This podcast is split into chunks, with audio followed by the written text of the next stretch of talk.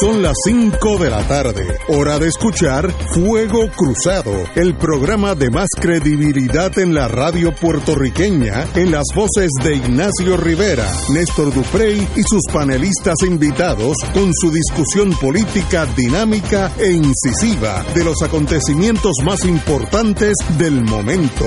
Fuego Cruzado comienza ahora. Back in the US Amigos y amigas, hoy empezamos un día bien, bien importante en la historia de todos nosotros. Notarán que estoy en un mood positivo, aunque yo siempre trato de estar. Pero hoy pasaron las cosas que tenían que pasar en este país. Tengo confianza en el sistema. El sistema funcionó y para mi sorpresa, el Tribunal Supremo se creció ante mis ojos. Brincamos las las tribus coloradas y, y, coloradas y azules y fueron fue un tribunal en bank. Todos en la misma dirección todos encontraron que el gobierno del amigo Pierluisi era ilegal y por tanto hoy hoy ahora mismo ya es un civil porque era hasta las 5, ya son las 5 y 2, así que ahora mismo es un civil. Voy a leer la sentencia que es bastante corta y luego podemos añadirle a, a, lo que pasó hoy. Eh, resolvemos unánimemente, eso es importante, unánimemente, que la enmienda a la ley número 7, artículo 1 de la ley 7 del 24 de julio 52, para relevar al secretario de Estado de requisitos de confirmación para ocupar en propiedad la vacante en el, en el puesto de gobernador es inconstitucional. Por consiguiente, aunque la juramentación del secretario de Estado como gobernador en propiedad sin el aval del Senado se hizo al amparo de la ley vigente, entonces el decreto de inconstitucionalidad que en este momento emitimos respecto a esa parte de la ley produce el resultado de que la toma de posesión del cargo de gobernador es fue inconstitucional. Por ende, Vamos a pasar a Noticentro 4 para el momento de la juramentación de Wanda Vázquez. Ah, está jurando. vamos a ver, la señora secretaria de Justicia. Yo mayor de edad, mayor de edad, casada, casada, de San Juan Puerto San Juan gobernadora del Estado y asociado de Puerto como gobernadora Estado y de. Que mantendré y defenderé la Constitución de los Estados Unidos la Constitución de los Estados Unidos y la Constitución y las leyes del Estado algo pasa en el sentido técnico que no podemos oír. Eh, la señora secretaria de Justicia está juramentando como gobernadora de Puerto Rico. La felicitamos, esa es la ley, esa era la cadena constitucional. Así es que en este momento tenemos gobernadora de Puerto Rico y esperemos que este sea el principio de la normalidad constitucional de Puerto Rico. Eh, la señora 50 de nuestro reglamento eh, se acorta hasta esa hora los términos para solicitar reconsideración, obviamente porque es un caso anormal en el sentido de la importancia que tiene. Así que tenemos ahora una gobernadora... Y llenó la documentación que la acredita, de acuerdo al orden constitucional, como gobernadora de Puerto Rico. Aparentemente no, no emitirá ningún mensaje en este momento al país. Está saliendo de la eh, sala del tribunal, eh, no sabemos hacia dónde se dirige. A la fortaleza. Estaremos, me imagino que a la fortaleza y estaremos pendientes a, Noticentro 4 para si eh, se va a dirigir la ya gobernadora eh, Wanda Vázquez, licenciada Wanda Vázquez, si se va a dirigir al pueblo de Puerto Rico, poderlo eh, transmitir eh, por estas ondas radiales a todos ustedes. Yo quiero decir, el, señor ex gobernador, no, no fue ex gobernador porque fue nulo, así que nunca fue gobernador. Cito del nuevo día para mañana, tras la decisión del Tribunal Supremo que declaró este miércoles inconstitucional bajo la ley X, eh, la cual, bajo la cual se amparó Pierluisi para juramentar como gobernador. Eh, como el acto de juramentación, el ex comisionado residente emitió las siguientes expresiones. Cito ahora al amigo Pierluisi. Puerto Rico ha estado viviendo momentos difíciles. Ante esta situación y como he hecho durante toda mi vida, di un paso al frente para ayudar a mi pueblo con la mayor buena fe y deseo de aportar al futuro de nuestra patria. Eh, cuando asumí el cargo de gobernador el pasado viernes, lo hice a base del lenguaje expreso de la Constitución de Puerto Rico y ley vigente en ese momento, pues las leyes se presumen constitucionales y por ende válidas. Que quede claro, lo único que me ha movido en estos días, como siempre, ha sido el bienestar de nuestro pueblo. Mi norte ha sido lo que todos queremos, que nuestro gobierno siga adelante, protegido protegiendo a nuestra población vulnerable y dándole continuidad a los esfuerzos para la recuperación, reconstrucción y desarrollo económico de Puerto Rico. En estos, en estos días he dado el máximo, he recabado el compromiso de todos nuestros servidores públicos y he buscado darle paz, estabilidad y sosiego. Sin embargo, en vista de la decisión de nuestro más alto foro judicial, debo dar paso y apoyar a la secretaria de Justicia, la honorable Wanda Vázquez, para quien juramentará como el cargo próximamente, ya lo hizo. Es momento de unirnos todos por Puerto Rico, dejando atrás agendas político-partidistas, ideológicas y personalistas. En otras palabras, es momento de unidad de propósito para el beneficio de Puerto Rico hasta que tengamos la oportunidad de escoger nuestros líderes futuros en las próximas elecciones. A la honorable Wanda Vázquez le deseo la, la mayor de los éxitos el mayor de los, de los éxitos como gobernador de Puerto Rico. Siempre estaré en la mejor disposición para adelantar toda iniciativa que busque mejorar la calidad de vida de nuestro pueblo y promover que el gobierno federal cumpla con su, responsabilidad de proveer el apoyo a Puerto Rico que Puerto Rico necesita para su recuperación y reconstrucción. Finalmente, agradezco desde lo más profundo de mi corazón el apoyo que he recibido de nuestra gente y de tantos sectores y organismos. Asimismo, agradezco el apoyo de todos los alcaldes, representantes y senadores que se expresaron a mi favor en estos pasados días, en lo que le brindiré, en, lo, en los que le brindiré a Puerto Rico lo mejor de mí. Les aseguro que al igual que ha estado disponible para mí, para mi querida isla en el pasado, continuará estándolo en el futuro. Agradezco a Dios por darme la fuerza y la entereza para aceptar esta encomienda, por corta que fuera, pues siempre ha sido el más grande honor de mi vida servirle a mi pueblo. Palabras del señor, eh, del licenciado Pedro Pierluisi. Eso fue ahora mismo, ya tenemos nueva gobernadora y la vida continúa. Eh, sencillamente, pues mañana veremos qué hace la, en torno la gobernadora. Tenemos que analizar muchos factores. Eh, vamos a una pausa, amigos, y regresamos con Fuego Cruzado. Esto es Fuego Cruzado por Radio Paz 810 AM.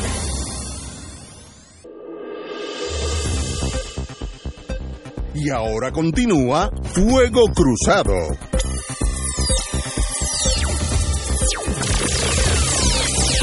Compañero don Héctor Richard, ¿qué usted tiene que decir en torno a todo lo que ha pasado en las últimas 24 horas? Yo podría decir muchas cosas. Diga, dígala. El consenso de ustedes es que miremos un poco la vamos, decisión vamos primero a la ley, mayoritaria a la decisión del Tribunal Supremo de Estados Unidos y luego hablamos unánime todos los jueces eh, estuvieron de acuerdo con la opinión eh, de Martínez por el juez Martínez eh, es una opinión que tiene un orden lógico eh, y un orden práctico, muy bien escrita, eh, refleja pensamiento jurídico de primer orden y también un, un apego por ser cortés, ser directo, ser muy elegante en la manera en que escribe sus opiniones Y ese es él, o sea, es un juez de mucha experiencia, mucho conocimiento y con mucho apego a lo que es la ley. Dicho eso, si miramos las bases para la decisión tomada en el día de hoy, que indica que la juramentación del licenciado Pedro Pierluisi como gobernador de Puerto Rico el pasado viernes fue inconstitucional. Tenemos que pensar si eso fue un proceso difícil, si fue un proceso complicado, si fue un proceso que llevó mucho estudio de parte de los jueces. Sin duda llevó estudio y llevó labor porque cada juez se expresó. Pero en realidad, tantos colaboradores de este programa como panelistas, como panelistas en otros foros de discusión pública, profesores universitarios, estudiantes, todos estaban de acuerdo con que es imposible que una ley, que sencillamente es una expresión de la Asamblea Legislativa con el aval de un gobernador, pudiera estar por encima de la letra misma de la Constitución de Puerto Rico, que es la norma principal. Y como norma principal, todo lo que siga a la Constitución tiene que ser congruente con la Constitución. Y si la Constitución tiene unos espacios que no están completamente llenos, pues entonces el Tribunal Supremo está ahí para llenar esos espacios. Y solamente cuando hay esos espacios. Esa es la norma que vamos a utilizar cuando interpretamos la Constitución y las leyes. Los jueces bebieron de esa misma agua. Si vamos al artículo 4 de la Constitución de Puerto Rico, que tiene que ver con el Poder Ejecutivo, la gobernación, vemos que claramente dice que el gobernador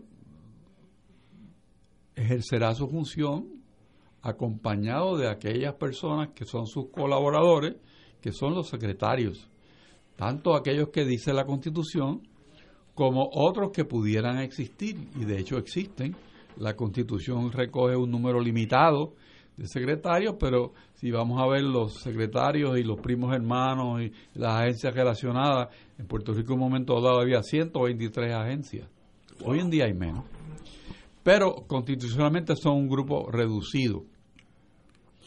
Y para llegar a ser un colaborador del gobernador, ese secretario tiene que pasar por el proceso de consentimiento del Senado generalmente hablando, excepto el secretario de Estado, que conlleva además de ser un designado, tiene que estar avalado por Senado y Cámara, por la mayoría de los miembros que componen cada cuarto. Así que en ese lenguaje de la Constitución no parece haber ninguna necesidad de interpretación. Sin embargo, la Constitución dice que en cuanto a la manera en que ha de suceder los secretarios o funcionarios al secretario de Estado en su camino hacia la gobernación, cuando el gobernador está inhabilitado permanentemente, pues existe una ley que la Constitución contempla y esa ley existe y fue enmendada en el año 2005 por una ley que se llama la Ley 7 de 2005.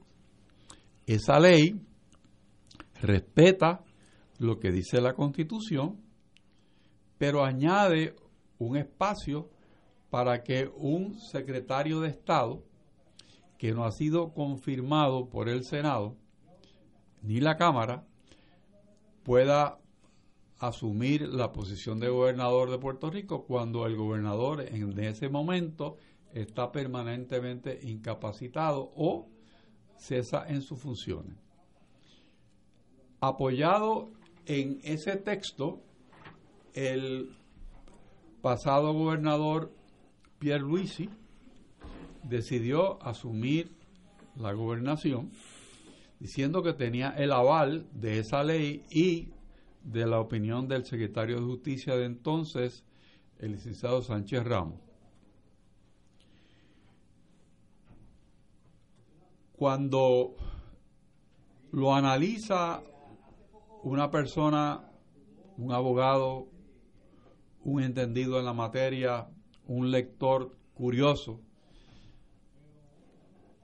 llega a la conclusión rápida de que es imposible que una ley le pase por encima a la constitución. Obvio, obvio. Es como que no, que no, no, requiere mucho, mucho análisis. análisis. ¿Qué pasó que la Cámara, el Senado, el gobernador, el secretario de Justicia, en el 2005 dieron por buena y constitucional esa ley número 7, pues no lo sabemos.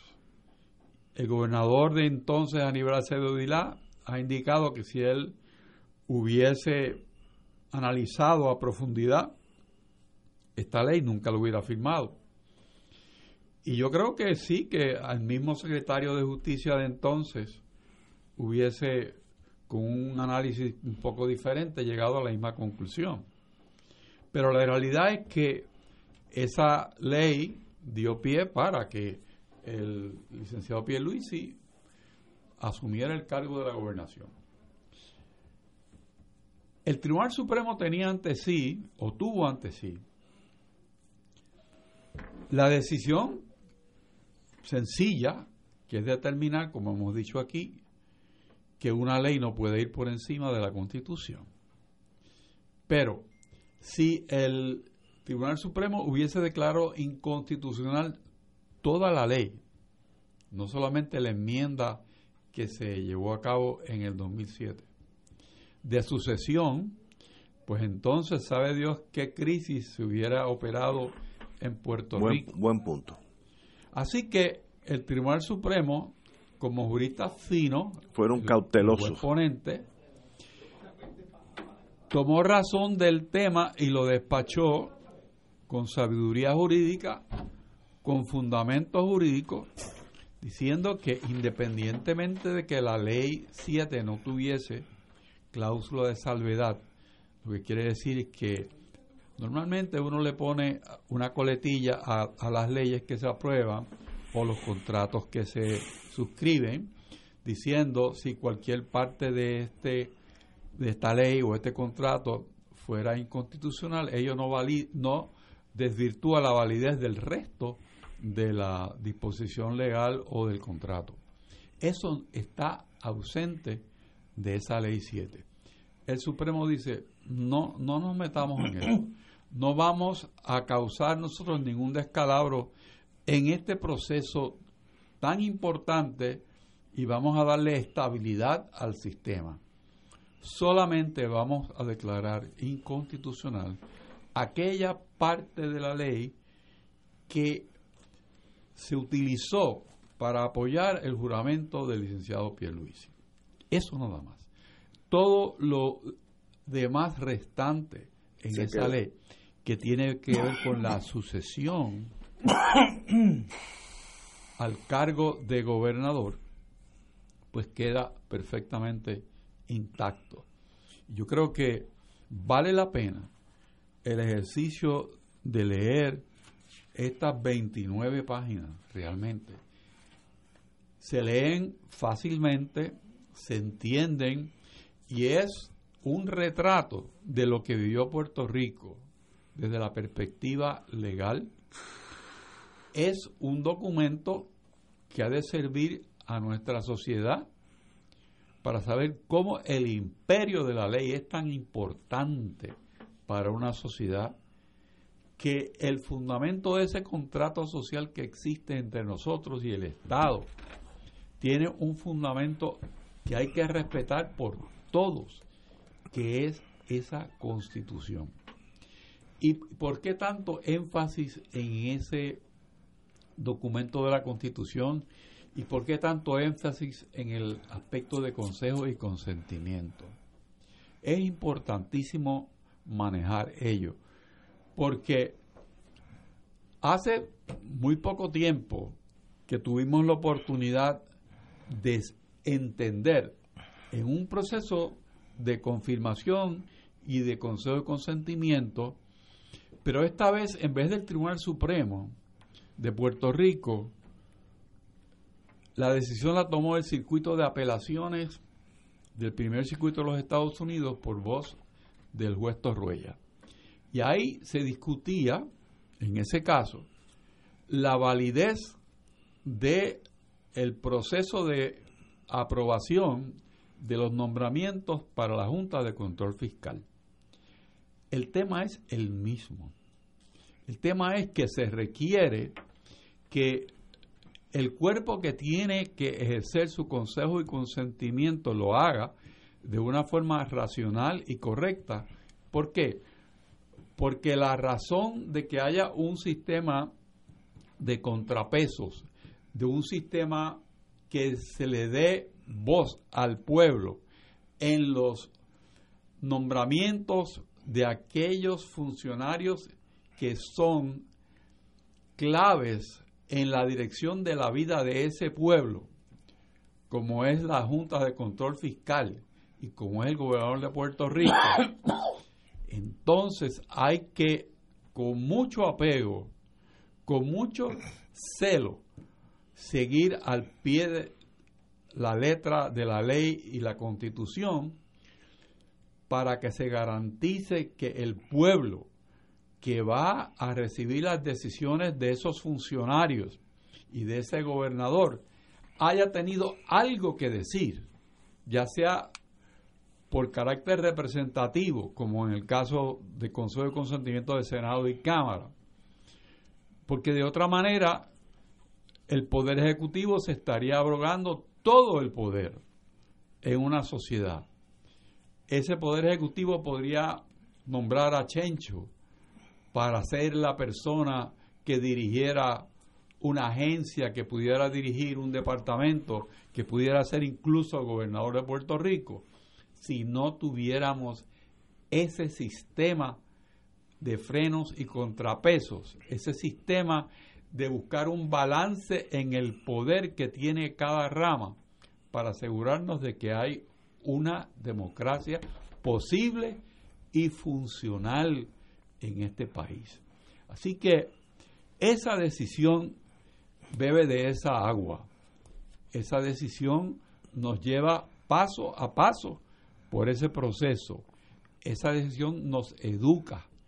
Esa decisión es un orgullo no tan solo para el pueblo de Puerto Rico, sino para los abogados de este país, que nos sentimos identificados con el apego a la Constitución que nos demuestra el Tribunal Supremo. Tenemos aquí una pausa, amigos, y regresamos con el compañero don Néstor Duprey. Fuego Cruzado está contigo en todo Puerto Rico.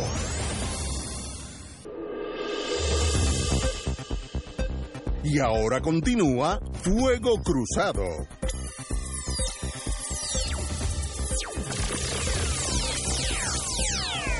Regresamos amigos y amigas Fuego Cruzado, estamos analizando todos los hechos importantísimos para este país que han, pasado en las últimas 5 o 6 horas, así que estamos analizando la salida del licenciado Pedro Pierluisi como gobernador de Puerto Rico y la juramentación de la secretaria de Justicia como gobernadora. Así que ya creo que hay una caravana que ya la está llevando a la fortaleza, así que ya tenemos gobernador en Puerto Rico, lo cual es bueno para todos nosotros. Néstor. Vamos a pasar, eh, yo voy más tarde con el análisis, pero me parece que nuestros radioescuchas quieren saber lo que está pasando. Vamos a pasar con Noticentro 4, que de, hecho está transmitiendo desde la fortaleza ya eh, la gobernadora, ya juramentada, eh, Wanda Vázquez está llegando a Fortaleza. Vamos a pasar con Noticentro 4.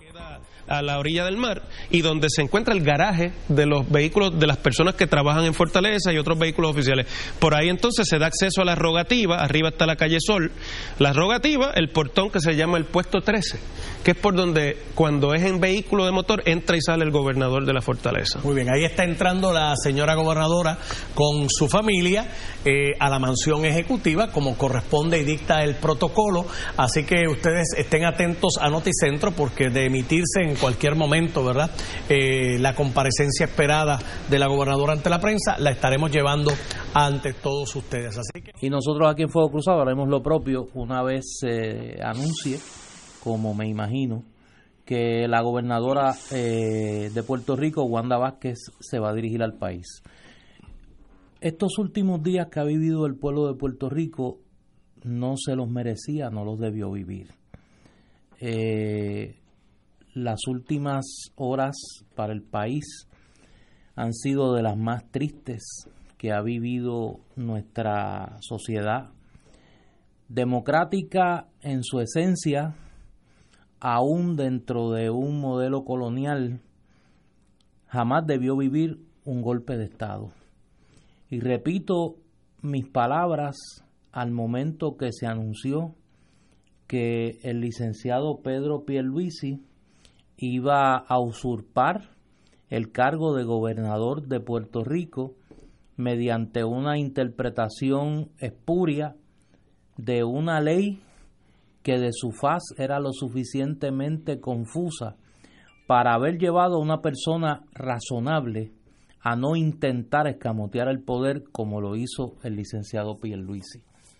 Esa tarde aquí en Fuego Cruzado eh, recibí muchos mensajes de personas que me planteaban que mis palabras eran duras, que era un juicio prematuro. Y no solo este servidor, sino los pocos que en aquel momento denunciaron esta barbaridad, fuimos objeto de una campaña brutal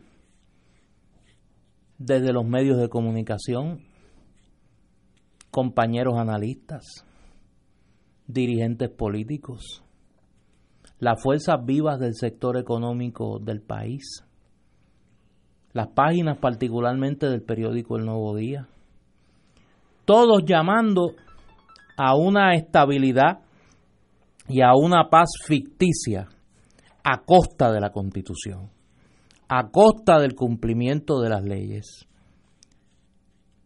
Tuvimos que esperar a que el Tribunal Supremo de Puerto Rico, en un acto que lo enaltece, dijera por voz de sus nueve jueces lo obvio. La decisión política la tenía y la tiene el partido al que el pueblo de Puerto Rico le dio sus votos en las elecciones del 2016, el Partido Nuevo Progresista. Al Partido Nuevo Progresista que controla el Poder Ejecutivo y el Legislativo le corresponde la decisión política de provocar la renuncia o el residenciamiento de Ricardo Rosselló y de llenar esa vacante de acuerdo a lo que establece la Constitución y las leyes de Puerto Rico. La Constitución y las leyes de Puerto Rico son el pacto social que hemos establecido todos para regir nuestra vida democrática, frágil como es, limitada como es en nuestra situación colonial. Yo jamás pensé que iba a haber a personas con la responsabilidad política y social como las que vi, llamando abiertamente a violentar el orden constitucional, a violentar las leyes de Puerto Rico, en aras de una falsa estabilidad, en aras de una falsa paz y en aras de proteger unos intereses económicos que no tuvieron el menor desparpajo en enseñar sus garras e intentar apropiarse del poder ejecutivo y complacer intereses no solo económicos, sino intereses que se apertrechan en la Junta de Control Fiscal. Aquellos que llamaron exageradas esas palabras, yo quiero citarles una parte de la opinión de conformidad que ejerció el juez Luis Estrella Martínez, estadista, miembro del Partido Nuevo Progresista, compañero de estudios universitarios de este servidor. La defensa de la democracia se ejerce mediante la acción constitucional y no a través de escaramuzas jurídicas, asaltos de poder y juramentos sorpresivos a espaldas del pueblo. Cierro la cita. Yo creo que mejor no se podían resumir las horas que vivió este pueblo. Pedro Pierluisi salió de Fortaleza como llegó, en la oscuridad. Salió por la parte de atrás y no fue lo suficientemente valiente para darle la cara al país. Yo espero que hoy, no solo él, Ricardo Rosselló, el coro de voces que estuvieron llamando a violentar la constitución y la legalidad a costa de una falsa paz para defender sus intereses económicos, le respondan a este pueblo, le respondan a este pueblo y que jamás, jamás el pueblo de Puerto Rico tenga que vivir las horas que ha tenido que vivir. Es una vergüenza para los que promovieron esta barbaridad. Y es una vergüenza para los que con su silencio la apoyaron. Yo quiero felicitar a dos compañeros que son compañeros analistas políticos, que no son compañeros de esta emisora. Uno de ellos es nuestro competidor directo. Yo quiero felicitar desde este micrófono a Luis Dávila Colón y a Ángel Rosa. Los dos tuvieron que sufrir el escarnio, la crítica, el ataque, las presiones de todos los que nos atrevimos a denunciar este golpe de Estado, esta intentona. Y ellos se mantuvieron firmes, así como se mantuvo firme un dirigente político con el que tengo diferencias, pero que es mi hermano, y que sé que tuvo que asumir una postura difícil porque le dolía en la sangre. Y hablo de mi hermano Juan Dalmau. Los tres representan lo mejor del país en el momento más difícil. Que sea la última vez que este pueblo tiene que pasar por una vergüenza como esta. El PNP tiene una oportunidad, la que le dieron los votos. Yo espero que el liderato político del PNP esta vez lo haga bien y que resuelvan esta crisis política lo más pronto posible y que no vuelva a convertirse en una crisis constitucional y que este pueblo encuentre sí paz y encuentre sí estabilidad, pero no a costa de la constitución, no a costa de las leyes. Porque ese es un precio muy alto que este pueblo no tiene que pagar para ser un pueblo tranquilo y vivir en paz. Señores, tenemos que ir a una pausa, vamos a una pausa y regresamos con lo que está pasando en Puerto Rico en este momento o lo que ya pasó. Vamos a una pausa. Fuego Cruzado está contigo en todo Puerto Rico.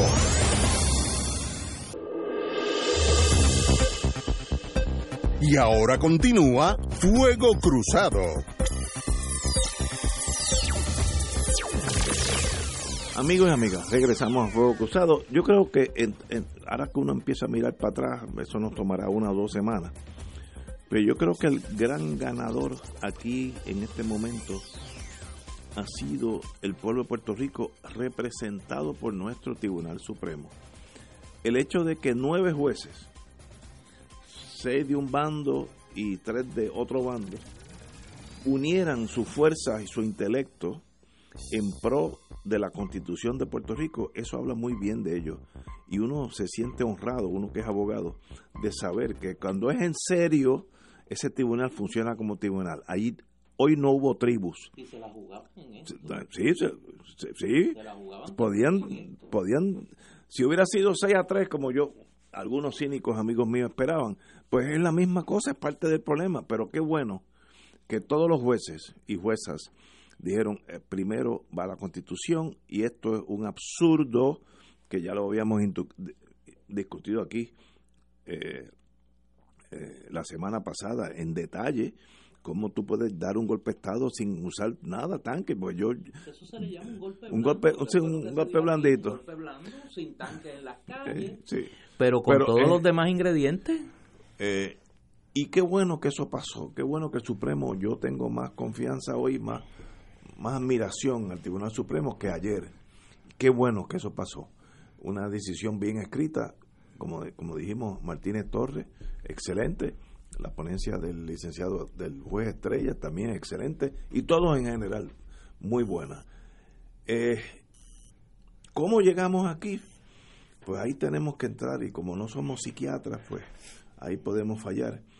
¿Qué hace con una persona que tiene una trayectoria tan noble, tan digna, tan recta, toda su vida, Pedro Pierluisi? Llega un momento que en cinco días destruye toda esa fama, todo ese standing ante el pueblo y iba a dar un alto golpe si no lo hubiera sido por el Supremo, se queda allí, este, con o sin tanque se hubiera quedado.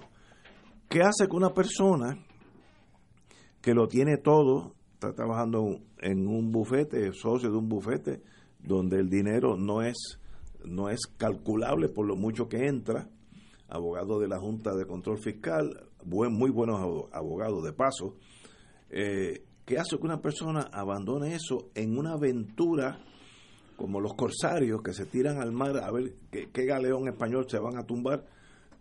Una aventura rayando en la locura jurídica.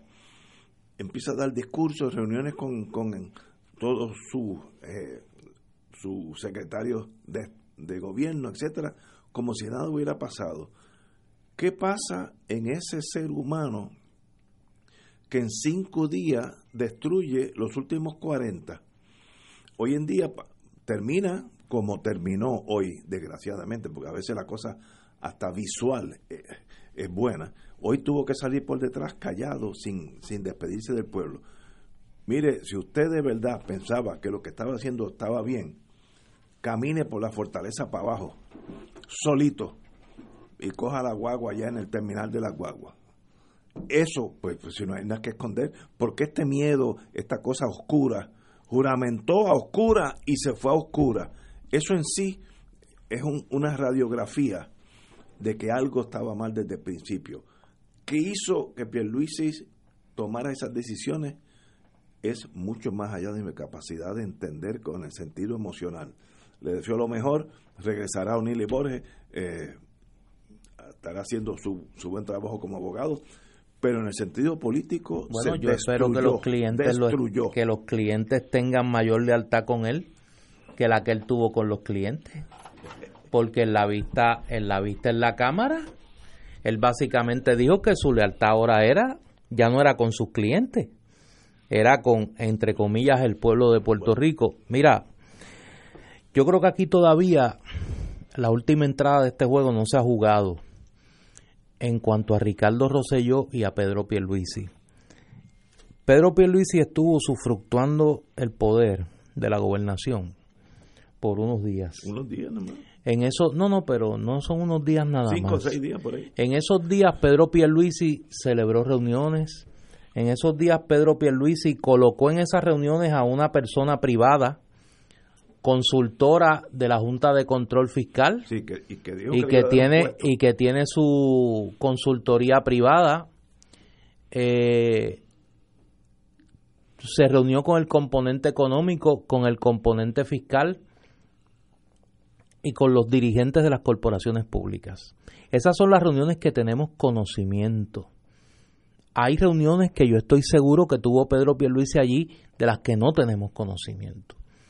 Yo creo que hay un deber de la Asamblea Legislativa de lo más pronto posible solicitarle al licenciado Pedro Pierluisi que informe bajo juramento cuáles fueron sus gestiones al mínimo del detalle en las horas que estuvo usufructuando el poder como gobernador. Buen punto, buen punto. Me parece que la Asamblea Legislativa tiene el deber de solicitarle la información al detalle bajo juramento. Y en ese sentido, leí esta tarde que el representante Manuel Natal, compañero del movimiento Victoria Ciudadana, radicó una solicitud para que en la Cámara se realice una sesión de interpelación a Pedro Pierluisi yo creo que a la mayor brevedad posible este ciudadano debe ser citado para que brinde esa información. Y no se nos debe escapar el autor intelectual de esta patraña, que es Ricardo Rosselló Nevares. Ricardo Rosselló Nevares se fue también como ladrón en la noche y dejó una gran cantidad de leyes firmadas. Oye, más de 50. Y no sabemos qué órdenes ejecutivas firmó y qué decisiones tomó en las horas entre su anuncio de renuncia y su huida del país. Y yo creo que a Ricardo Rosselló Nevares también hay que pedirle cuenta. ¿Por qué? Porque yo creo que nosotros no conocemos los hilos de esta trama. Nosotros no sabemos qué fue lo que llevó a que Ricardo Rosselló Nevares dejara como ladrón en la noche a Pedro Pierluisi allí en la fortaleza. Nosotros no sabemos cuál fue el costo de ese respaldo abrumador de sectores del poder económico puertorriqueño al golpe de Estado que intentó ejecutar Pedro Pierluisi con la complicidad de Ricardo Rosselló. Y yo creo que eso hay que conocerlo. ¿Sabes por qué? Porque aquí no hubo muertos en este golpe. Pero sabrá Dios cuántos millones de dólares nosotros podremos perder como pueblo a costa de las decisiones, las reuniones, los traqueteos que se hicieron en estas horas en la fortaleza. Y yo creo que eso hay que conocerlo.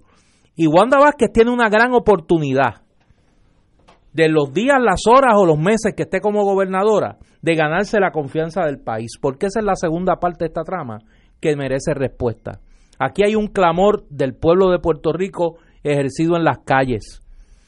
La exigencia de salida de Ricardo Rosselló, la exigencia de salida de Pedro Pierluisi tenía una razón de ser. Este pueblo necesita recuperar la confianza en sus instituciones públicas.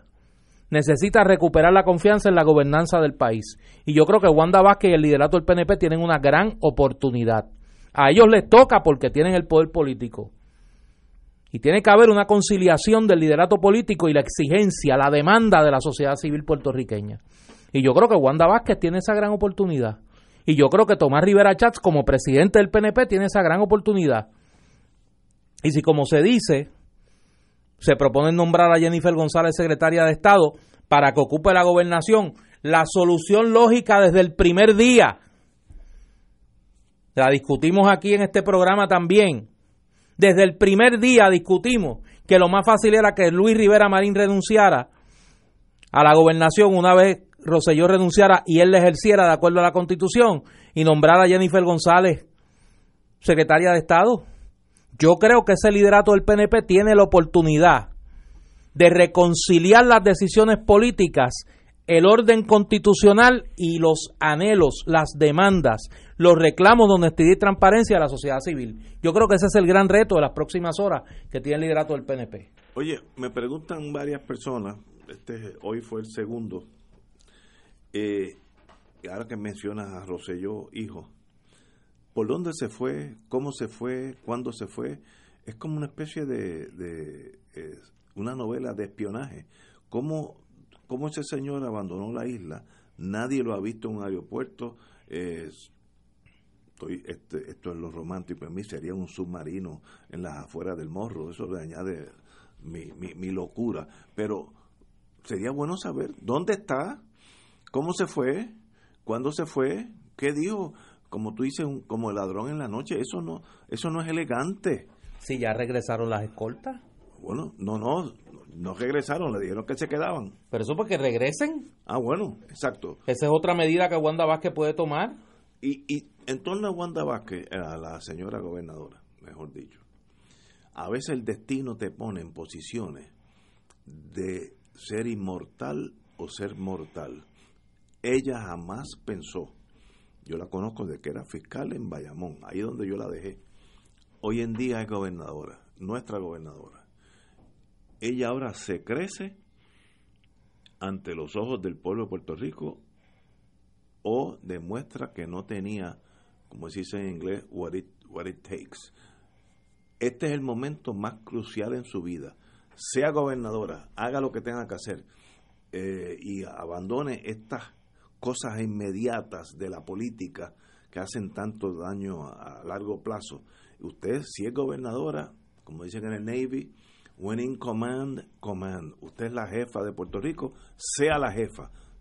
olvídese de los políticos que todos los que se le acerquen a usted, empezando esta tarde, tienen una agenda privada mayormente no a favor de usted, sino a favor de ellos mismos o de intereses creados.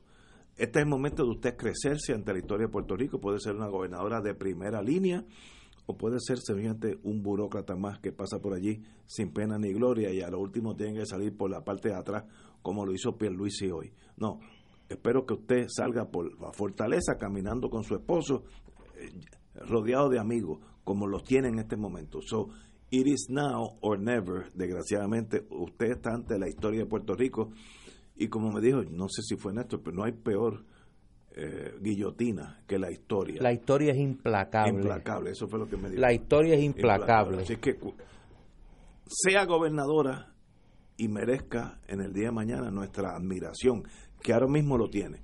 Tenemos que ir a una pausa, amigos, y regresamos with Crossfire. Fuego Cruzado está contigo en todo Puerto Rico.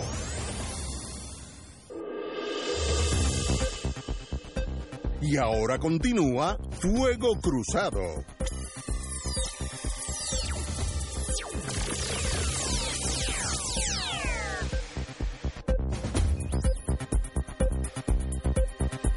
Bueno, amigos y amigas, ya sabemos lo que pasó. En la fortaleza no está pasando. y lo que está pasando. Y lo que va a pasar en cuanto sepamos algo en la fortaleza, tenemos eh, ya la conexión con la fortaleza de pasar algo, de más está decir que iríamos al aire con lo que con lo que suceda, pero por ahora no está pasando nada. Eh, yo creo que llegó el momento de ya pasemos la historia de lo que pudo haber pasado, ya pasó. Pierluisi fue reina por cinco días, ahora la señora ese era un programa que había antes, ¿te acuerdas? Sí, me acuerdo. Sí. Ahora la señora, digo, la licenciada eh, Wanda Vázquez es gobernadora de Puerto Rico, como dije anteriormente. I wish you the very best, lo mejor a usted y que sea gobernadora de verdad. Pero hay que especular. Todos estos vacíos, todos estos cambios generan unos vacíos, unos intereses políticos, intereses privados tal vez. Por ejemplo, Wanda Vázquez sale de, secretario de Justicia, por tanto, ahora mismo hay una vacante de secretaria de Justicia o secretario. Ese es el número uno. Otro, eh, dicen los rumores, que lo, lo, he oído constantemente, que la secretaria de Estado sería Jennifer González, con miras al 2020, o, o, o que renuncie la licenciada Vázquez anteriormente. Eh, pero eso causaría un vacío en Washington, donde todos creo que estamos unánimes, que ha hecho un buen trabajo. Así que vamos a desvestir un santo para vestir a otro. Eh, ¿Cuál es la posición de Tomás Rivera Schatz en esta jugada? Yo creo que fue, él se ha crecido en este momento ante, ante el pueblo de Puerto Rico, pues fue el que, el que cuestionó, eh, el que llevó el pleito y tenía razón, en un momento estaba bien solo, pero siguió para adelante y ha triunfado. Así que hay ganadores y perdedores. Eh, hubo unos senadores y representantes que también eh, ganaron y perdieron, como todo en la vida, se fueron los diferentes bandos. Pero, ¿quiénes ganan? ¿Quiénes pierden? ¿Cuáles son los, los, los, los jinetes que hay que velar en las próximas seis, siete meses, un año, y ahí ya estaríamos casi en, en las elecciones? Hay que ir poco a poco. Compañero. Yo creo que aquí tenemos que volver a en el momento al momento que se estaba discutiendo la posibilidad de la renuncia de, de Ricardo Rosselló aquí hay una vacante que es una vacante política. Un gobernador electo bajo la insignia de un partido político ese partido político controla el poder legislativo tiene los instrumentos para llenar la vacante de acuerdo al ordenamiento constitucional y las leyes, y eh,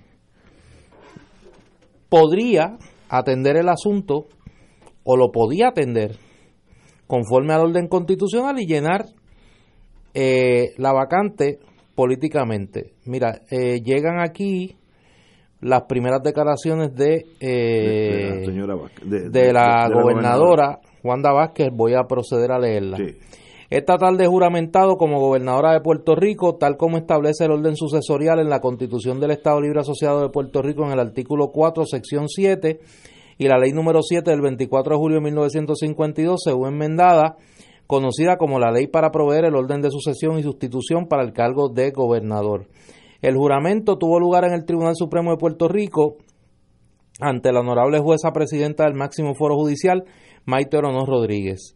Llego a esta posición por disposición constitucional y por dictamen de ley, pero con el mayor respeto y empeño de servirle a mi pueblo y de echar a Puerto Rico hacia adelante. Es con gran humildad y compromiso que asumo el cargo para dirigir los destinos de nuestro país con responsabilidad y entrega. Seguiré enfocada en lograr retomar el rumbo de nuestro pueblo de forma ordenada y sosegada. Estas son las expresiones breves, al punto de la gobernadora eh, Wanda Vázquez. Me parece que son mesuradas y pues reflejan cuál es el estado de derecho y el estado de situación actualmente. Yo creo eh, que el PNP tiene que tomar una decisión. ¿Y por qué digo que el PNP? Mucha gente mira, no, pero es que nuestro ordenamiento jurídico y político, eso es lo que dispone. Y si se hubieran hecho las cosas bien desde el primer día, no hubiésemos tenido nada de esto. O sea, el PNP tenía que tomar una decisión política. Fueron incapaces de tomarla. Esa decisión política tenía que ser consona con el ordenamiento constitucional y legal vigente. Ricardo Rosselló, en su locura, tomó una decisión al margen de la constitución y las leyes y Pedro Pierluisi en su listería, trató de pasarle una bola rápida al pueblo de Puerto Rico, echando al zafacón la constitución y el ordenamiento jurídico y dándole una interpretación totalmente torcida que hoy el Tribunal Supremo afortunadamente se la derrota unánimemente. Y yo creo que tienen la oportunidad de hacer las cosas bien. Aquí hay un problema político. El país está exigiendo un nivel de honestidad y transparencia que no ha tenido en la gestión gubernamental en estos dos años y siete meses. El PNP tiene la oportunidad esta vez de escucharlo. Ah, que eso puede ser ilusorio, que el PNP no lo va a hacer, que el PNP se va a mantener en su ceguera y en su, eh, eh, eh, en su mirada a sí mismo y no va a escuchar lo que el país está planteando. Pues van a seguir las protestas, va a seguir el pueblo en la calle, va a seguir la exigencia de la ciudadanía de un gobierno que le responda a sus estándares de honestidad, de pulcritud, de transparencia. Yo creo que hay una gente en el PNP que ha comenzado muy lentamente a escuchar y tienen la oportunidad de hacer esto. Si no lo hacen, sabemos lo que va a pasar. Van a continuar las protestas en la calle, las exigencias del país y esto va a tener un cauce o a corto plazo o en la elección del 2020.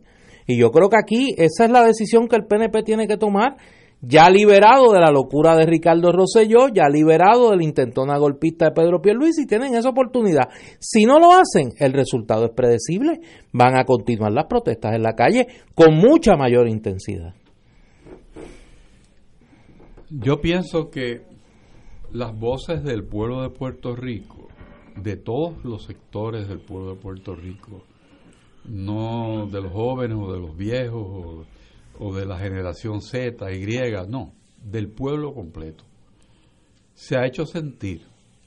Y yo creo que los políticos en Puerto Rico también, aunque da un poco más de trabajo, pero entre rato escuchan y por las expresiones, por lo menos escritas, que hemos escuchado esta tarde del señor presidente del Senado y ahora de la señora gobernadora, da la impresión que han entendido. Eh, el señor presidente de la Cámara no ha hecho expresiones, pero entiendo yo que el presidente de la Cámara y el presidente del Senado dialogan y que, que tienen sobre estos temas que hemos estado viviendo en el país, tienen una postura común. Me parece que la manera en que ambos se expresaron durante las vistas en sus respectivas eh, cámaras eh, era lo mismo. Así que es de esperar que las cosas se hagan bien, como dice, como dice Néstor. Y eso requiere que la señora gobernadora pida un poco de espacio para formular sus planes, para traer alrededor de ella personas que realmente abonen a la gestión que ella debe desempeñar.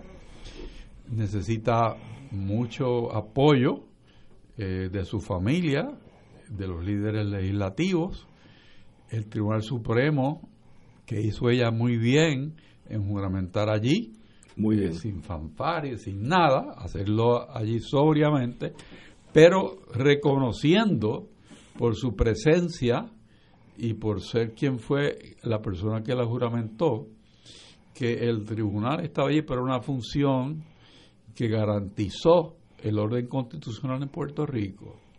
Y ella, al ir allí a tomar su juramento, pues lo reconoce.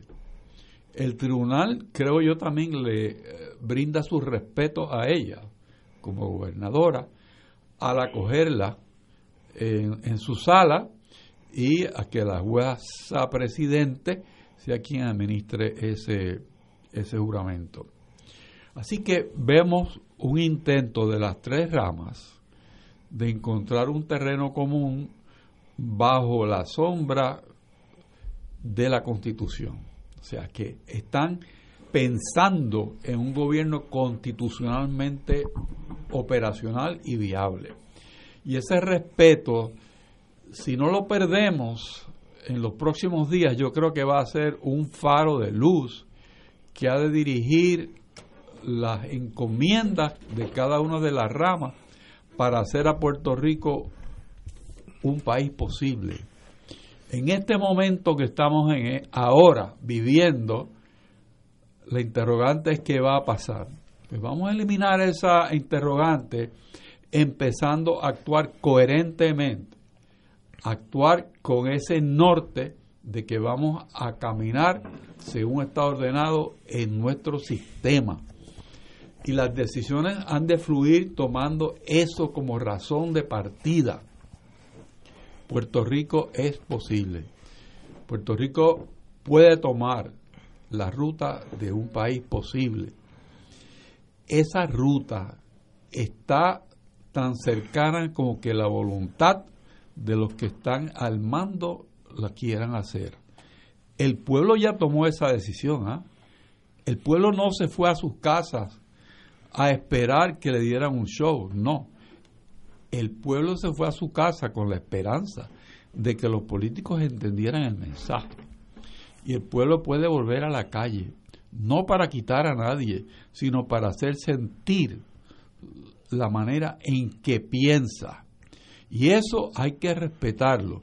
Puerto Rico ahora es una democracia funcional, o sea, está funcionando porque el pueblo se está haciendo sentir, el pueblo se expresa y es todo el pueblo, subrayo, no es alguna parte del pueblo. Y aquellos que trataron de confundir al pueblo, cantándole loas a la estabilidad y cantándole loas a que, bueno, ¿qué importa si violentamos un poco la constitución el, el fruto inmediato de esto es que vamos a hacer las cosas un tanto mejor. Yo creo que esas personas deben repensar, pero muy en serio, su viabilidad en las empresas, en, en las funciones que tengan en el país, porque es como decir, yo voy a hacer este acto que está equivocado, porque vamos a tener un beneficio ulterior. Y no es así. Puerto Rico en las calles pidió otra vida. Puerto Rico en las calles pidió otro tipo de gobernanza.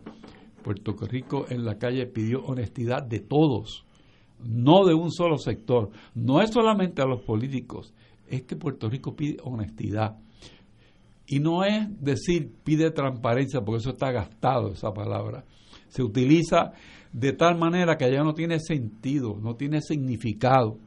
Lo que Puerto Rico quiere la verdad. Quiere la verdad, Monde Lironda, la verdad.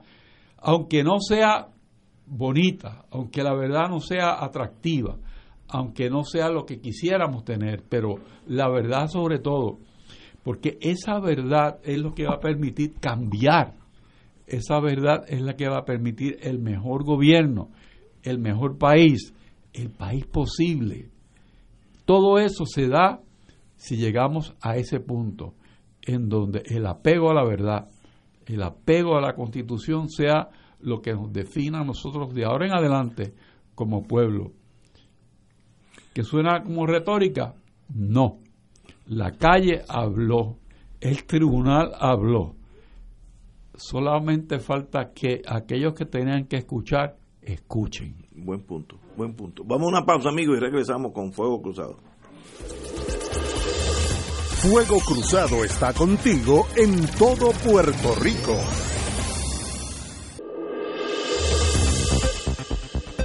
Y ahora continúa Fuego Cruzado. Ya tenemos una gobernadora de Puerto Rico que para bien sea, yo creo que hay que darle un tiempo nosotros, los analistas, se lo damos desde ahora, se lo podemos decir.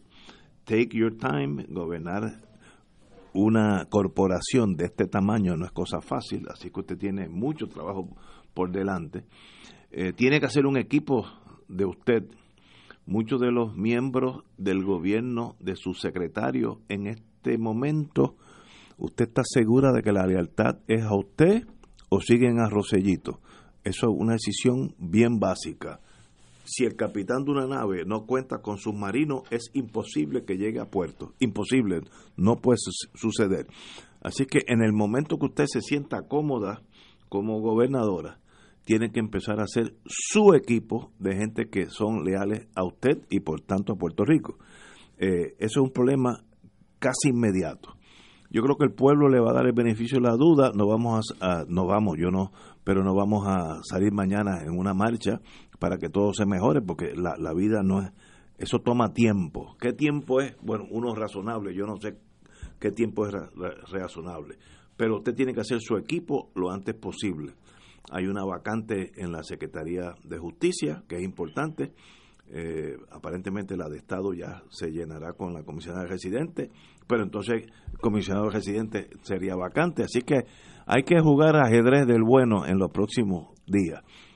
Después de todo este juego, que es más bien interno, intramural, hay que enfocar en la relación con los Estados Unidos, que peor no puede estar.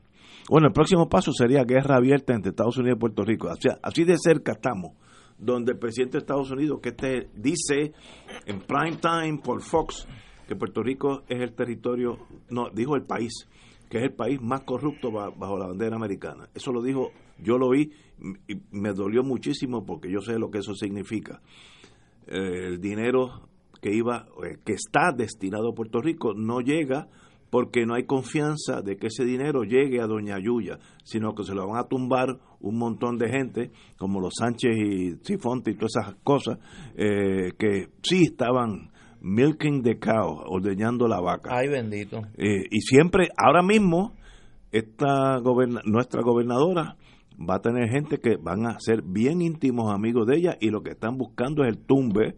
Así que cuidado con sus con sus amigos que ahora les sobrarán las invitaciones a cenar y a estar en las casas los, fines de semana, en, el campo, etcétera. Cuidado que ahí hay muchos tigres. Y aquí, como decía Gallizá, aquí no hay inocentes, todo el mundo tiene su agenda. Tiene que caminar eh, con un concilieri, alguien de su confianza, que no tenga interés en nada del gobierno, que, que, cuando usted se sienta desamparada o sola o con duda, llame a esa persona, hombre o mujer, de su absoluta confianza y lo oiga. Eso lo hacía, yo, yo era chiquito, lo sé vía mi padre, vía Muñoz Marín, que tenía un poquito más poder que casi todos los que vinieron, han venido después. Él oía mucho la gente de su confianza. ¿Por qué no? La lealtad de su subalterno es esencial. Si no, la matan con cuchillo de palo, que es doblemente dolorosa. Poco a poco eso va a ser una tragedia las cosas no salen, el, papel se perdió eh, y la burocracia son unos expertos en hacerle su trabajo bien difícil. Eh, eh, tenemos que mirar de nuevo al ambiente que Roselló hijo hizo todo posible.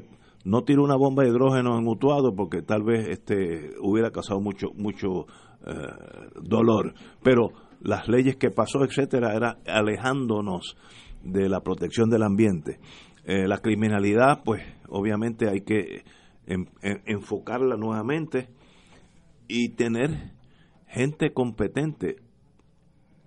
Por ejemplo, cuando se aproximó María a Puerto Rico, fue la primera vez que yo me di cuenta que el equipo del gobernador era inservible.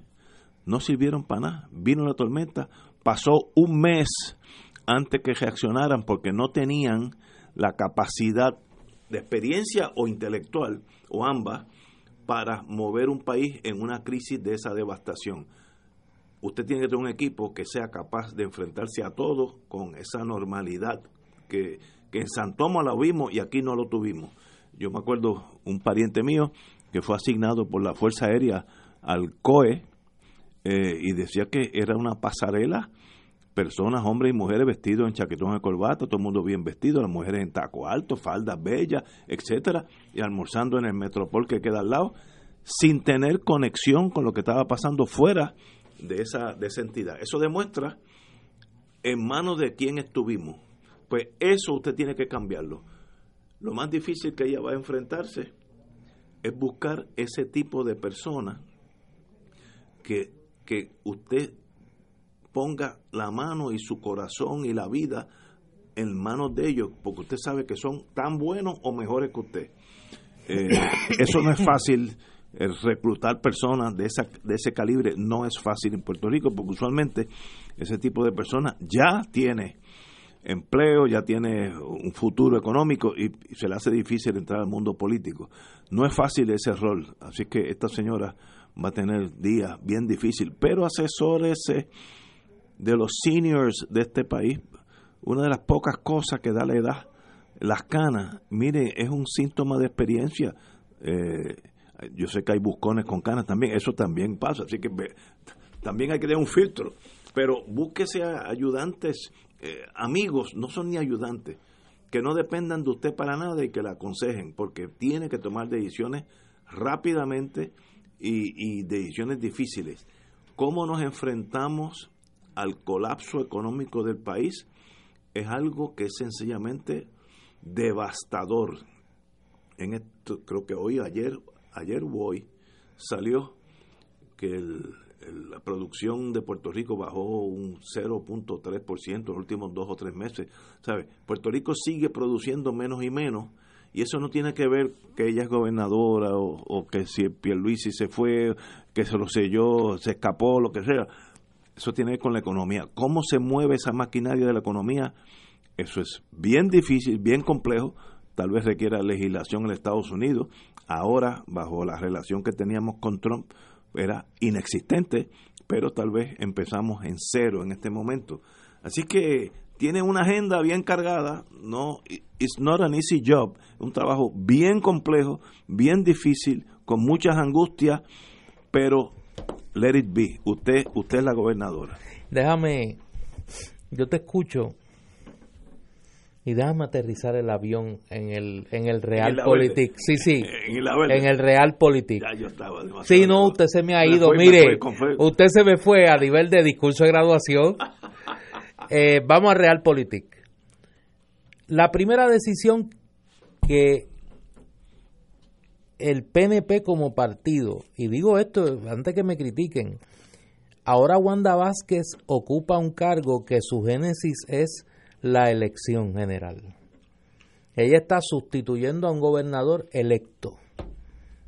Es, una, es un cargo político. Aunque es un cargo gubernamental, es un cargo político de elección.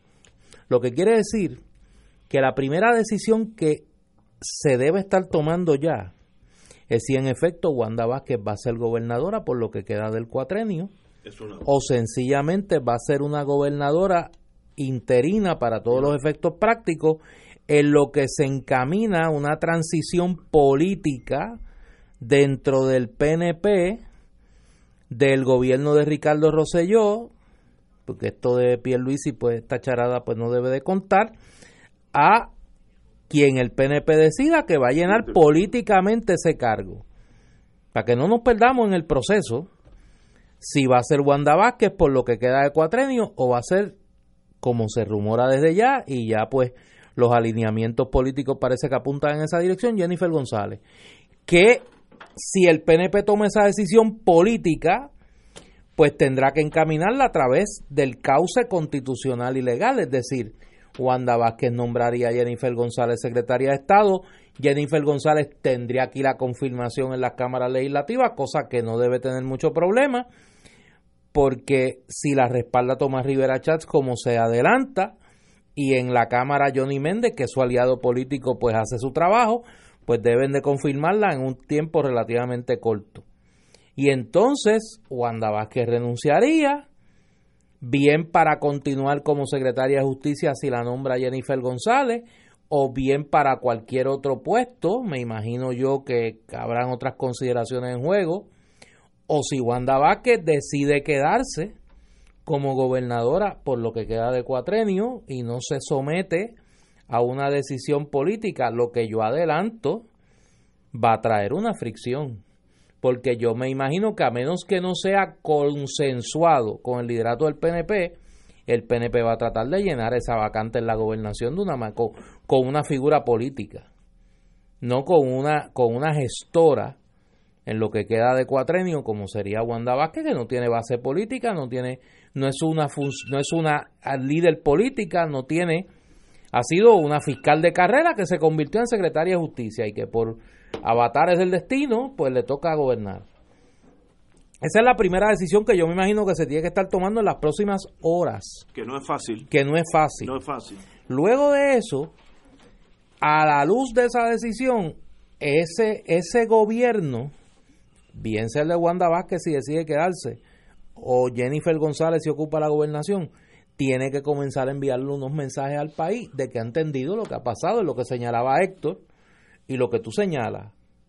Pero antes de todo eso, aquí hay una decisión política que tomar y que hay que observar en las próximas horas si esa decisión política se toma con oído en tierra o si vamos a ver un tercer capítulo de esta, de esta película de horror que hemos tenido que vivir en las últimas semanas. Compañero, don Héctor Richard.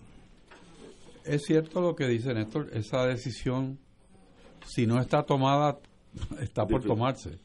Eh, yo debo pensar que sí, que está tomada.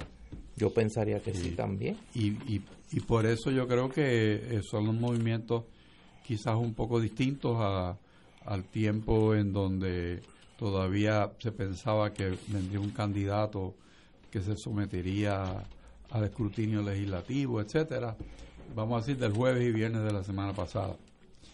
Pero vamos a decir que de ahora en adelante uno esperaría que las cosas fluyan con un, algo más de diseño, un poco más de planificación y, discusión al seno del Partido Nuevo, que a la fin de la posta es el que tiene el problema, porque es el partido de gobierno y el partido que que tiene el aval del pueblo para ese tipo de cosas.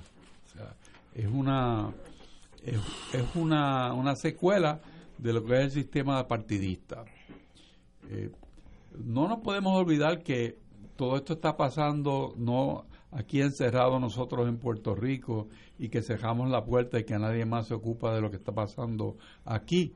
La, la prensa mundial está aquí en Puerto Rico reseñando eso. Eso es correcto. Todas las comunicaciones de compañías, etcétera, que tienen presencia en Puerto Rico, a sus representantes, ya sea legales o lo, que le llaman los country managers, eso está fluyendo todo el día.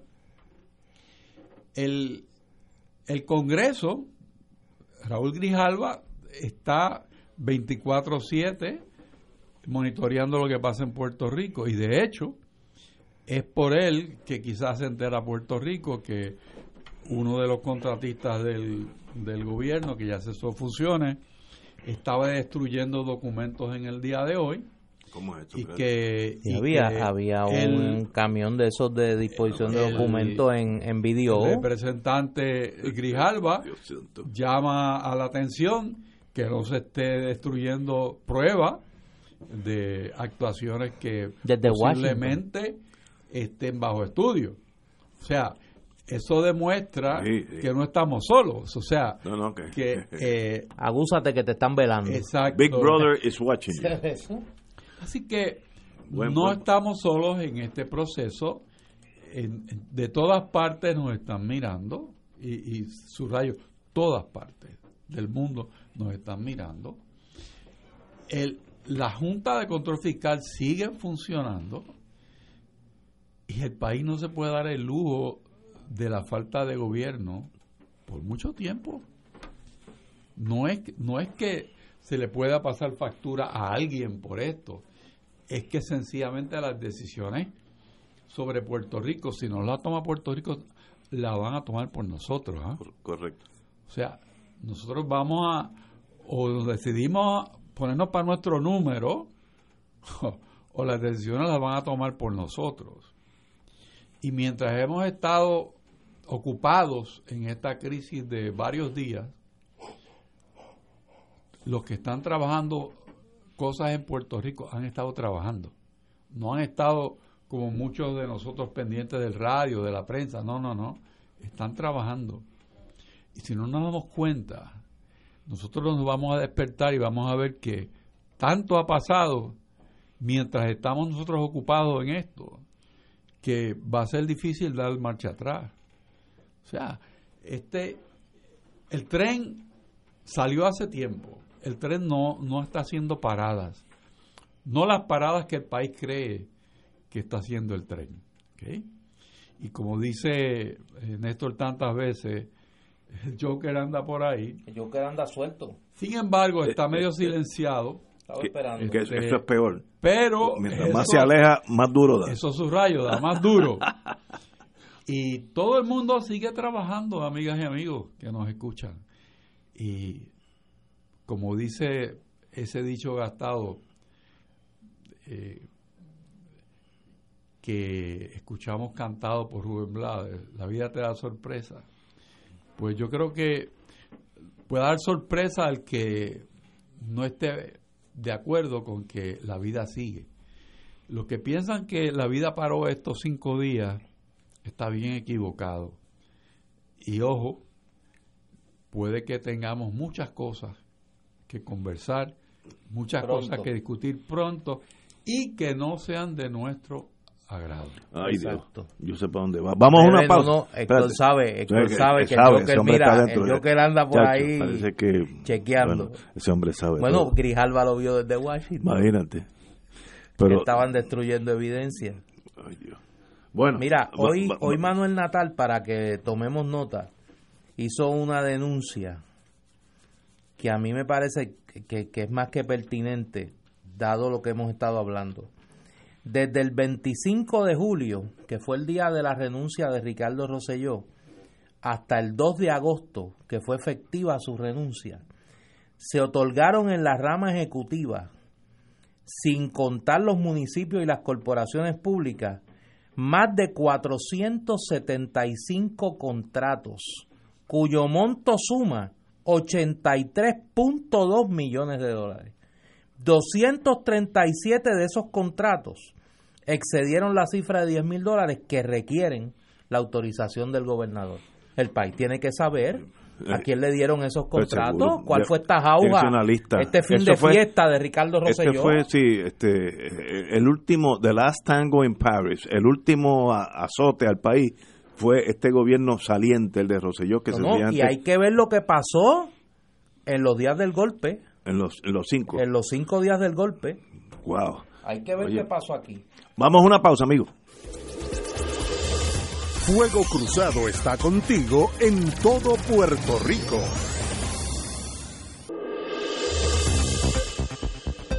Y ahora continúa Fuego Cruzado. Regresamos, amigos, amigas, a Fuego Cruzado. Eh, informa el doctor Josué Camaño, junto con el doctor Jan Bonilla, destacados historiadores, ambos, colegas y amigos, que luego de haber revisado la lista de los gobernadores de Puerto Rico, desde 1509 para acá. Quizá lo único notable de esa, entre comillas, incumbencia de Pedro Pierluisi es que acaba de desbancar al español Jerónimo Lebrón como el incumbente más fugaz de la historia puertorriqueña. Jerónimo Lebrón fue gobernador por 15 días en 1544 y fue solo por 15 días porque se murió. que es una buena excusa para dejar el sí. trabajo. Eh, pero Pierluisi, si reconociéramos esa gobernación como tal, que yo no la reconozco, eh, lo hubiese lo hubiese desbancado como no solo Pedro el breve, sino Pedro el más breve. Lo más triste, ahora me estoy tornando emocional, que es uno de mis grandes No, no lo hagas. atributos o, o- o cualidades, no sé. Que tú estos días tienes que estar fuerte. Este, Te esperan días difíciles. No. Sí. Lo y más días largos, madrugadas lo- tempranas y noches largas. Lo más, di- lo más Pero buenos clientes. Ah, no, buenos clientes, no, mire, eso va a ser, mire, No, de seis cifras con menudo. no, seis cifras con menudo, como de- dice el yo no veo por qué, porque no hay nada para acusarlo. así Sí, que no, necesitan gente buena, noble. Lo más triste de los cinco días de, ahora estoy hablando totalmente emocionalmente, lo más triste de Pierluisi en los cinco días es que salió a oscuras, sin mirar la prensa, con la, con la, la- cabeza baja, escondiéndose del, del pueblo. Mire, vamos, a- yo presumo, yo asumo, perdón, que usted está haciendo eso de la mejor buena fe. ¿Por qué no bajar por la fortaleza? mire, este es mi pueblo, ve, ve, ve, eh, el Supremo falló en contra mía, pues muy bien, pues me voy para casa, me, me voy por la por la fortaleza para abajo. Si hubiera parado en Génesis, almorzábamos juntos, y just another day. Esta cosa de, escapatoria al oscuro demuestra que there was something wrong, había algo que no que estaba chueco, como dicen en el campo, desde la soltar, porque si no hay, no hay que hacer así. Igual que el gobernador se va en un misterio de por qué aeropuerto y hacia dónde. El que sepa que nos lo deje saber. Eh, ¿Por qué? Si era el gobernador saliente, pues muy bien se va y va al internacional y coge el avión, el de las cuatro, donde está la mitad de Puerto Rico cogiéndolo también, para Washington, lo que sea. ¿Por qué esconderse? Uno se esconde cuando quiere que no lo vean. Esa es la única forma de esconderse. Así es que ahí en esos dos casos lo más triste son esas dos salidas. Oye, tengo una, una noticia positiva. El hombre ancla de Guapa TV, Normando Valentín, volverá a madrugar, pero no para la pantalla chica, sino para el noticiero radial Noti1 630 AM a partir del 15 de agosto, que eso es ya mismo, en una semana. Así es que este distinguido amigo, hombre de las noticias, Normando Valentín, empezará a las 6 de la mañana, eh, ya yo estoy despierto, eh, por el Noti 1 630 desde el 15. Además está decir que oiré a mi distinguido amigo y buen hombre de las noticias. Eh, of course, él sigue por la tarde en la televisión, pero esos son dos, dos roles diferentes. Bueno, Felicidades a a Normando. Normando, buena gente, un hombre inteligente, siempre de Sí. buen humor. Y me acuerdo que él me enseñó a veces cuando estábamos en, en los programas, ¿qué ha pasado hoy? No ha pasado nada. Eso es un dicho de él. Hay que, hay que, hay, tenemos que hacer la noticia. ¿sabes? Tenemos que crear algo para hablar dos horas, porque hay días en, la, en los que no pasa absolutamente nada. En estos últimos años de, de Rosselló no era así, pasaban cosas demasiado. Eh, pero eh, esa- ese dicho lo aprendí de él, así que Normando, te felicito y qué bueno que te voy a oír todas las mañanas. Mira, tengo que corregir a Josué Camaño. Eh, Ya- ya el gobernador, no, no, ya conseguí uno. Andrés González Muñoz fue nombrado gobernador y capitán general de Puerto Rico en 1898. Estuvo antes del gobernador Macías, Manuel Macías, que fue el gobernador general durante eh, los meses de la duración del gobierno autonómico y durante la guerra hispano-cubano-americana. Eh, Andrés González Mu- Muñoz murió ocho horas después de llegar a Puerto Rico. Ah, pues ese ese- Duró ocho horas. Ese se la ganó. Entonces se lo ganó a todos. Ese se lo ganó. Es un. Andrés González Muñoz fue el gobernador de incumbencia más breve en Puerto Rico. Ocho horas. Hoy de paso, antes de ir a la pausa, nosotros en allá en Lima estamos lo más bien. Tenemos cuatro medallas de oro, dos de plata, seis de bronce, para un total de 12. Eh, así que nuestros amigos, amigos y amigas, atletas de Puerto Rico, las muchachas han sido los que han sacado la bandera en alto por nosotros. Así que a nuestros atletas, qué orgullosos estamos de todos ustedes. Y esos de cuatro medallas de oro, dos de plata y seis de bronce, un, abrazo de alguien que las admira muchísimo porque llegar a eso y competir con toda la el, hemisferio, empezando por Estados Unidos, Brasil, Argentina, que en una ciudad tiene mucha más población que lo que tiene Puerto Rico entero. Qué bueno, qué bueno, como decía, como se llama aquel que decía, qué bueno es. Elio eh, Castro. Elio Castro, nuestro querido amigo. Qué buenos son ustedes. Vamos a una pausa, amigos. Fuego Cruzado está contigo en todo Puerto Rico.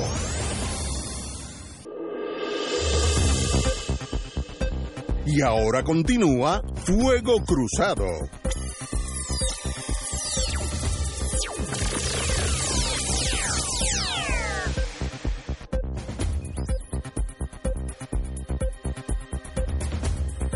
Amigos y amigas, la comisionada residente doña Jennifer González felicitó esta tarde, hace poco, a Wanda Vázquez Garcet tras prestar juramento como la nueva gobernadora de Puerto Rico. Cito a la señora comisionada residente estoy en la mejor disposición de colaborar en todo aquello que la gobernadora Vázquez necesite para asumir las difíciles tareas y pesadas responsabilidades del cargo que acaba de juramentar. Tal y como hace semanas dije públicamente que puedo contar con toda mi experiencia y apoyo en la capital federal y en Puerto Rico. Así que obviamente me da la impresión que ella va a seguir como comisionada residente o es que yo soy muy sano. Bueno, yo creo que, ella está haciendo lo que es correcto desde el protocolo, el, protocolo, Muy bien. Yo creo que, que sí que sería de gran apoyo para la gobernadora que la comisionada residente le apoyara y durante el tiempo en que esté de gobernadora, si es que va a estar mucho tiempo poco tiempo, eso no lo sabemos, pero sin duda las relaciones con el presidente de los Estados Unidos hay que repararlas. Eh, convertir ahora ese puño de una ocasión que produjo eh, la salida del señor Rosello de la, de la gobernación, quizás convertirla ahora en, un, una actitud distinta, que el presidente pueda reconocer que ha habido un cambio en Puerto Rico que tiene como propósito un entendimiento, una armonía, un trabajo en conjunto entre el gobierno de los Estados Unidos y Puerto Rico.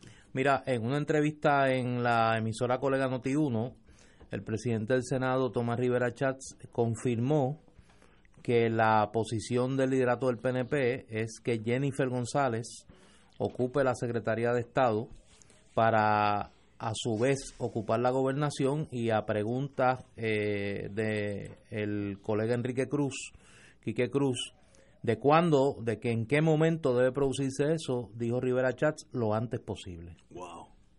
Así pues que ya tiraron las coordinadas, ya están. La pregunta es con cuánto eh, concierto y común acuerdo, como dice usted los abogados, está actuando el liderato del PNP con Wanda Vázquez. Yo me imagino que sí.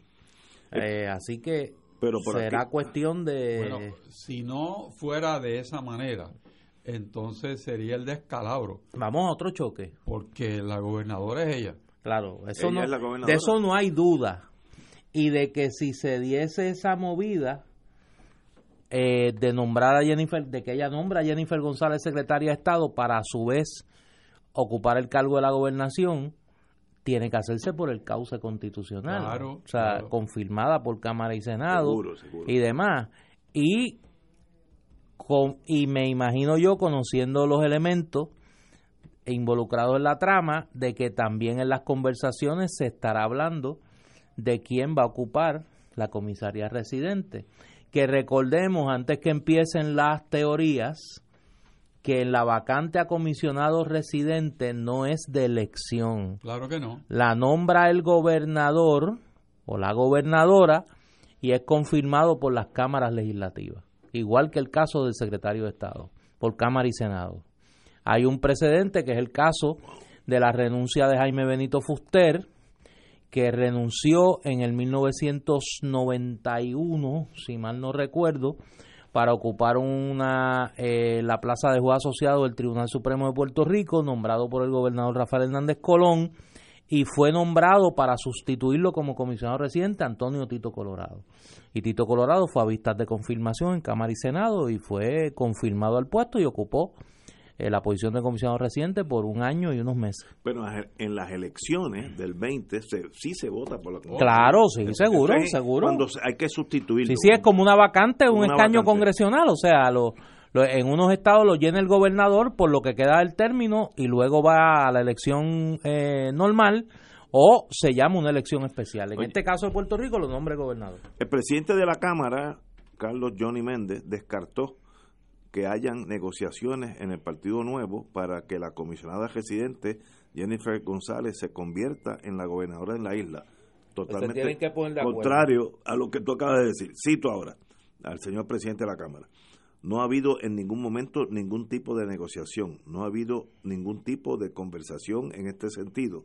Tenemos que sentarnos con Vázquez porque ella ha hecho expresiones de que no le interesa el cargo, pero tenemos que sentarnos bajo esta nueva realidad.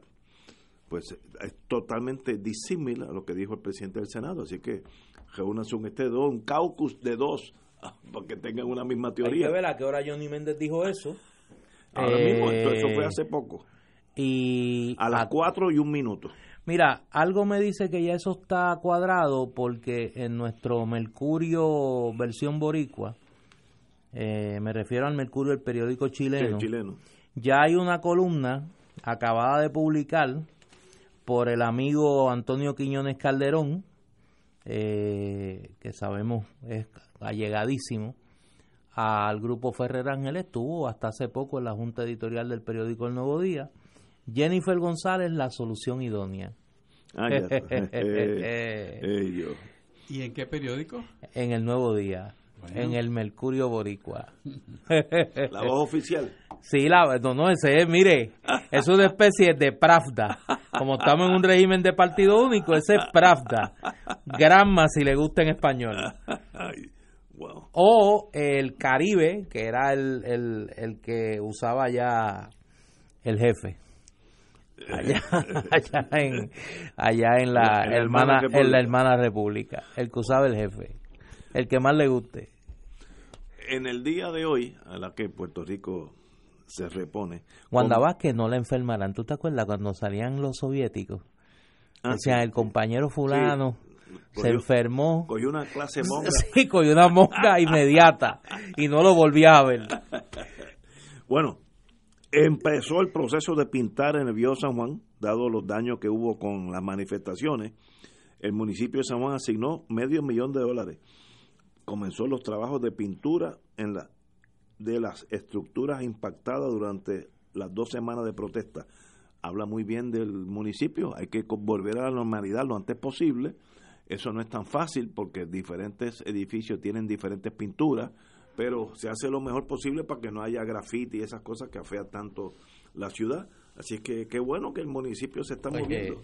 Aquí me recuerda, para usar ejemplos de todas las tendencias ideológicas, ¿tú te acuerdas cuando bajo allá el, gobierno del generalísimo Francisco daban aquellas peliculitas, el nodo? Ahora van a dar un nodo. ¿Qué joder? Eso era como un documental, el noticiero que daban en el cine español el nodo, que era el noticiero franquista. Ya mismo sale de la juramentación de Diego como gobernadora. Bueno, yo tengo cuatro hijos. Texas, New Hampshire, Massachusetts, Virginia, eh, eh, Maryland, perdón los cuatro me mandaron mensajes que ya la noticia del cambio de gobierno salió allá. Sí. por toda ya, ya está en el Washington Post, yo la acabo de ver. Eso es así, igual por el lado mío, ya tengo eso. Y el New York Times lo tiene. Toda la familia se ha comunicado. Sí, no, no, no, ya lo sabe todo el mundo. Así es que eso ya, y espero que, que tengamos cierto tipo de estabilidad, porque si seguimos cambiando los gobiernos, como uno cambia la ropa, pues tendremos 14 gobernadores de aquí al, 2020 y eso no le hace bien a Mira, Noticel acaba de, si oyeron por ahí un sonidito, es la alerta de Noticel, todo apunta a que Wanda Vázquez será una gobernadora breve. Sí. Bueno, es cuestión de esperar. Bueno, Vamos a tener cuatro gobernadores en menos de un mes. No importa Le vamos a ganar a los argentinos. no Le vamos a ganar a los argentinos. Yo creo que eso es, eso es positivo. Lo importante es que el tiempo en que esté se cumpla con la ley. exactamente. Yo lo único que Aunque pido sea- es que se cumpla con la constitución y con las leyes. Correcto. Y que se escuche el anhelo de honestidad que el pueblo expresa en las calles.